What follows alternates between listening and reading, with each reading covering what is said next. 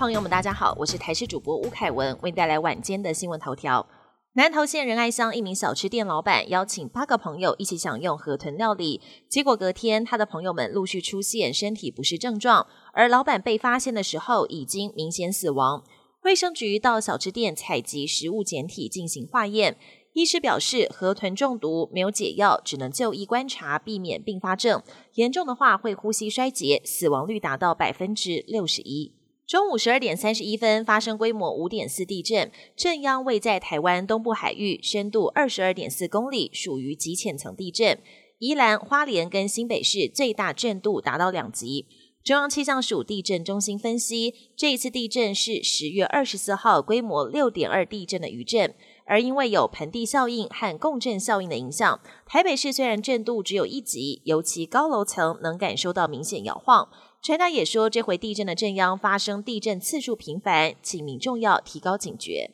中国大陆北方类流感疫情快速升温，根据世界卫生组织最新公开资料显示，流行病原体包括流感病毒、梅浆菌、呼吸道融合病毒、腺病毒以及新冠病毒等五类，其中以梅浆菌最多，对儿童威胁最大。国内医师预估，今年底到明年恐怕会爆发一波感染潮。卫福部更呼吁民众应该尽早接种新冠 XBB 及流感疫苗，降低感染风险。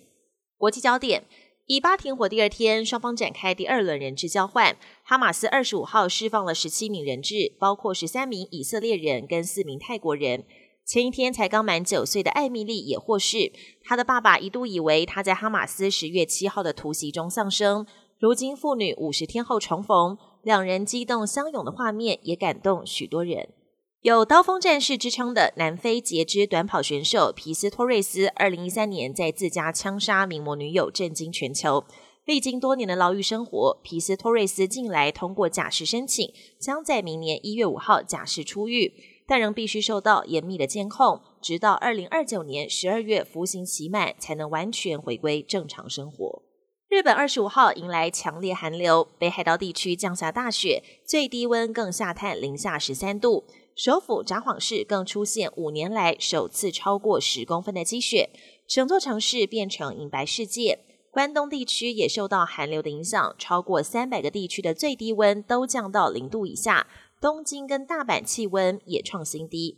本年新闻由台视新闻制作，感谢您的收听。更多内容请锁定台视各节新闻与台视新闻 YouTube 频道。